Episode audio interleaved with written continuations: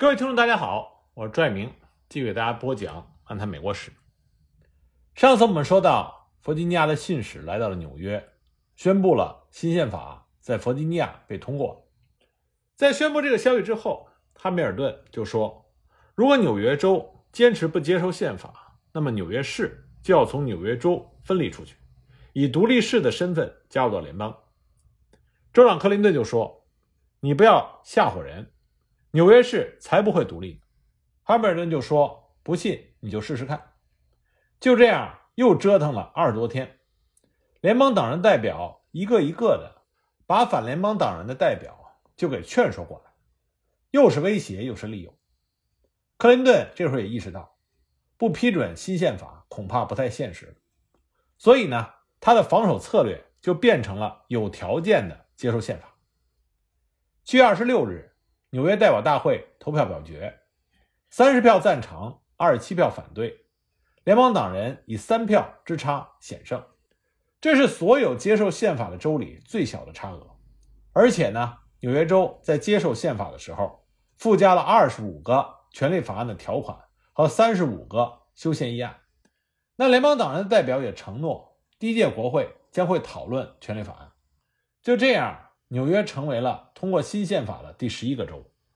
新宪法能在纽约州获得通过，纽约市的市民们非常的开心。其实，在投票表决还没有开始的时候，曼哈顿人就居然提前了三天举行了盛大的游行，预祝投票成功。五千多人参加了游行。要知道，那个时候曼哈顿的总人口才两万多人，整整游行了一天。游行队伍的正中间。是一艘用纸做的联盟船，这艘纸船长达八米，是由十匹马拉着穿过了百老汇大街，气势非凡。这个船的名字叫做汉密尔顿号。随着美国宪法的生效，一七八九年三月四日，第一届美国国会正式成立。九月二十五日，国会通过了权利法案。十月二十一日，北卡接受了宪法，成为了接受宪法的第十二个州。一七九零年五月二十九日，罗德岛成为了最后一个，也就是第十三个州。至此呢，从英国独立出去的十三个北美殖民地变成一个统一的国家，美利坚合众国的历史也翻开了新的一页。虽然联邦党人取得了辉煌的胜利，但是反联邦党人并没有失去所有的阵地。反联邦党人在这次论战中最大的失误，就是在反对新宪法的同时。并没有提出自己的替代方案，这就极大削弱了他们的声音。但是在一点上，他们取得了胜利，而且赢得非常漂亮。这就是权利法案。无论是无条件还是有条件接受宪法的州，他们都以国会通过权利法案作为假设，而北卡和罗德岛的加盟更是以权利法案作为前提。这是联邦党人做的最大的让步。可见，权利法案。至关重要。那么，为什么权利法案在美国人心中的地位如此神圣？它到底有哪些内容？它对未来的世界又有什么样的影响呢？实际上，随着越来越多的州批准了新宪法，权利法案的问题也变得越来越重要。因为新宪法它从头到尾只谈政府的权利，并没有谈人民的权利。这两个权利一字之差。政府的权利，那个利是利息的利；人民的权利，那个利是利益的利。一字之差，这两个词的含义完全不同。人民的权利，这是人民需要保留的自由。在自由高于一切的新大陆，它的根本大法新宪法却对人民的权利视而不见，这太不可思议了。不过，美国国父们并没有忘记这件事情。事实上，在整个制宪会议中，权利法案被不断的提起。但是每一次都被压倒性多数所否决，这到底是为什么呢？这个问题在《联邦党人文集》第八十四篇中已经被汉密尔顿解释的非常清楚。我们之前已经提到，但是很显然，他的解释并没有让反联邦党人满意。虽然宪法并没有明示联邦政府有干涉自由的权利，但是新宪法中有必要与适当条款。这个条款就使得国会拥有了无数暗示或者隐身的权利，而更进一步的是，新宪法还有那条至高无上条款，也就是说，各州的法律不得与联邦宪法相冲突。如果国会通过了侵犯人权的法案，而最高法院的人又说他没有违宪，就算各州宪法保护人权，但是因为和联邦宪法相悖，所以州法律也得作废。到那个时候，谁来保护人民的权利？事实上，支持加上权利法案的不只是反联邦党人，还有很多持中立态度的政要和名人。制宪会议刚结束，华盛顿兴冲冲地把一份宪法的文本寄给远在法国的拉法耶特。拉法耶特赞扬了宪法的结构和功效，但同时他也明确地表示，一部共和国的宪法缺少权利法案是不可想象。他的这个话让华盛顿陷入了沉思，连拉法耶特这样一位年轻的法国贵族都可以一眼的看出这个问题，可见权利法案的缺失是这部新宪法的硬伤。另外一位坚决支持权利法案的，就是大名鼎鼎的驻法公使。托马斯·杰斐逊，杰斐逊和麦迪逊是好朋友。他虽然身在国外，但是和麦迪逊的通信非常的频繁，对国内发生的事情了如指掌。制宪会议一开始，杰斐逊就要求麦迪逊透露详情，但是麦迪逊严格遵守会议的保密原则，只能和杰斐逊说对不起。宪法出炉之后，麦迪逊就寄了一份给杰斐逊，然后他收到了杰斐逊的长信。好像是碍于朋友的面子，杰斐逊先是热情地称赞了宪法的优点，比如说三权分立、联邦的征税权、大州和小州的妥协等等。但是他笔锋一转，开始大肆的说宪法的缺点。第一条就是缺少权利法案。杰斐逊说，权利法案是人民抵御世上所有政府的武器，一个拒绝权利法案的政府不可能是正义。他反驳了麦迪逊权利法案没有必要的观点。他说：“宪法不是新大陆的最高法律吗？那么人民的自由是不是新大陆的最高利益？如果是，它难道不值得最高法律的保护吗？权利法案仅限于各州法律是远远不够的，联邦宪法必须明文规定人民的权利。”在随后各州批评宪法的辩论中，权利法案一直是最热门的话题。接受宪法的州。都是联邦党人承诺国会会通过权利法案之后才被同意的。北卡和罗德岛干脆表示：“你不通过权利法案，我们就不加盟。”事已至此，权利法案如箭在弦，不得不发。北美人的权利法案情节来源于英国宪法。严格的说，英国没有成文的宪法。所谓的英国宪法是形成于不同时期的一系列法律的组合。一二一五年的大宪章。已经为英国人争取到了一些重要的权利，但最负盛名的是1688年光荣革命之后，英国议会通过的权利法案，由此形成了英国人的权利成了人权的最高境界。作为英属殖民地的北美，早已把权利法案看成是天赋人权的体现。北美最完整、影响最大的权利法案，是一七七六年由乔治·梅森起草的《弗吉尼亚人权宣言》。后来呢？梅森虽然和麦迪逊共享权利法案之父的头衔，但是很多人认为他应该被称之为权利法案之祖父，因为麦迪逊的法案实际上是抄梅森的，不算是原创。在之前会议上，梅森说：“我用不了十分钟就可以起草一份权利法案。”但是他的提议被否决了，这也是他成为反联邦党人领袖的主要原因。权利法案。它是保护人民利益自由的法案。为什么一个三权分立并且互相制约的体制仍然需要权利法案呢？这是因为民主制度它并不总是能保护公民的个人自由。大家都知道，独裁不好，民主好。三权分立可以有效的防止独裁，但是它是否可以有效的制约民主呢？独裁专制是一个人或少数人的暴政，可是民主一不留神。就会变成多数人的暴政，它比独裁更可怕。在少数人的暴政中，你基本上不反抗就不会死；但是在多数人的暴政中，你有可能被误伤，因为你身边的亲人、朋友都有可能变成你的敌人。就像我在另外的关于二战德国的专辑里多次提到的，德国纳粹政府是德国人民的多数人的选择。当多数人认为犹太人该死，那么犹太人就非死不可。如果你认为对犹太人的种族灭绝是纳粹高层少数人的想法，那你就大错特错了。你可以去看一看万湖会议这个历史事件，它充分的表明，对犹太人的种族灭绝政策是第三帝国多数人的决定。所以说，少数服从多数，这是民主的优势，但也是它的症结。在多数人的统治之下，少数人是否就应该受到迫害？当你支持的候选人成为总统，那么是否意味着没有投他票的其他人就要受到惩罚？公民的个人自由要怎样在瞬息万变的政治格局中得到保护？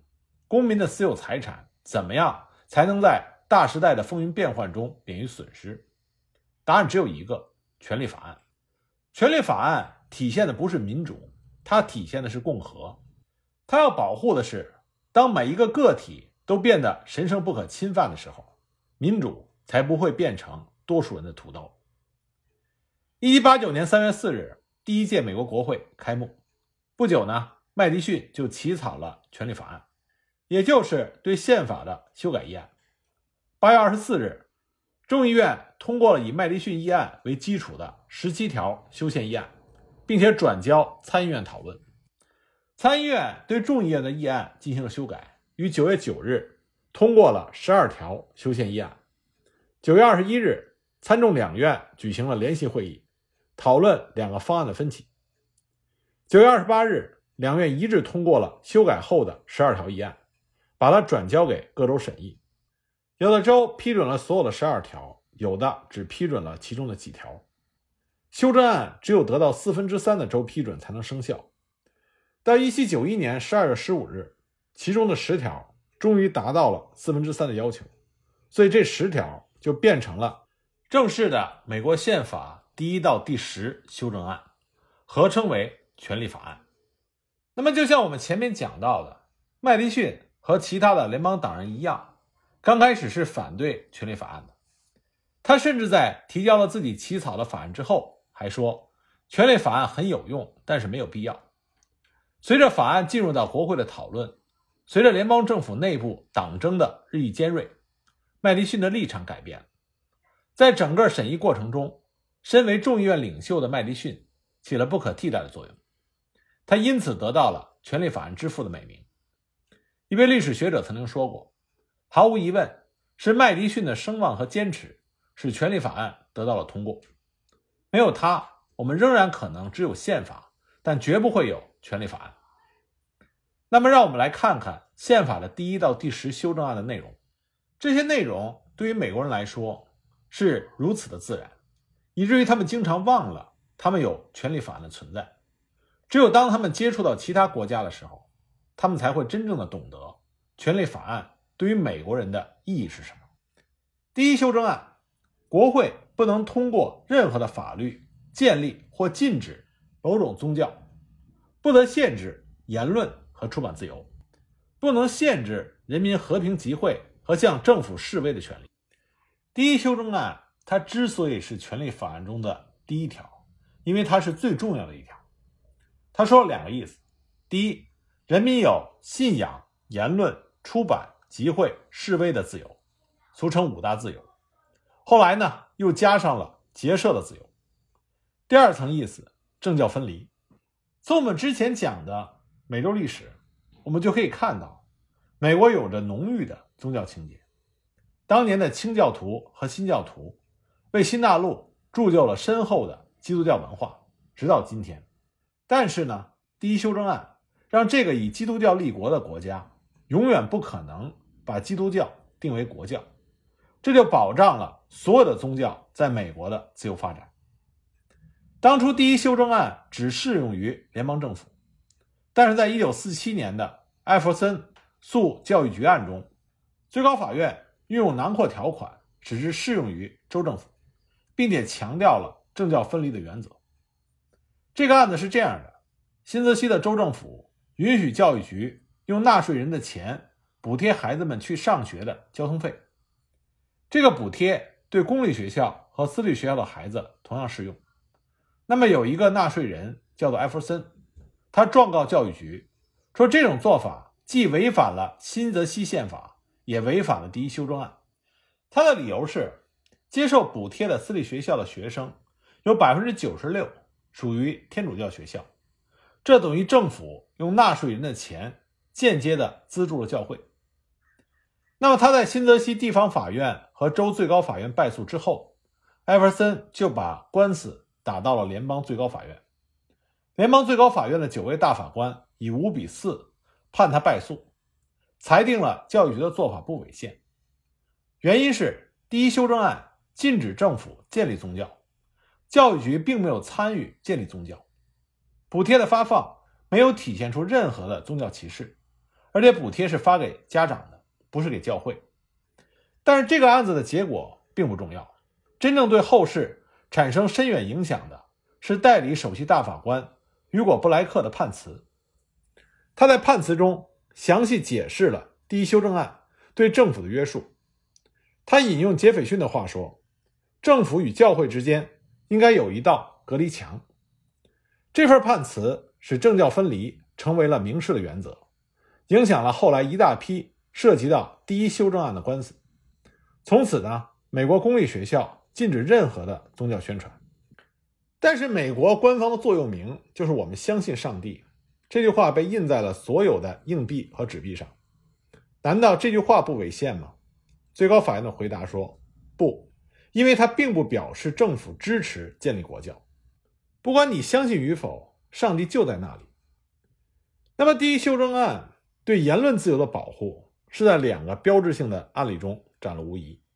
一个呢是《纽约时报》诉萨利文案。一九六零年三月二十九日，《纽约时报》刊出了一整版的广告，支持人权运动的领袖马丁·路德·金，矛头直指阿拉巴马州的执法机构。在广告中有这样一句话：“他们已经七次逮捕了金。”事实上，马丁·路德·金只被逮捕了四次。阿拉巴马州的安全委员会负责人萨利文就要求《纽约时报》为不准确的报道道歉。《纽约时报》当时又说：“我们又没有指名道姓，你怎么知道在说你？”那么萨利文不肯善罢甘休，他就起诉《纽约时报》，说他们诽谤。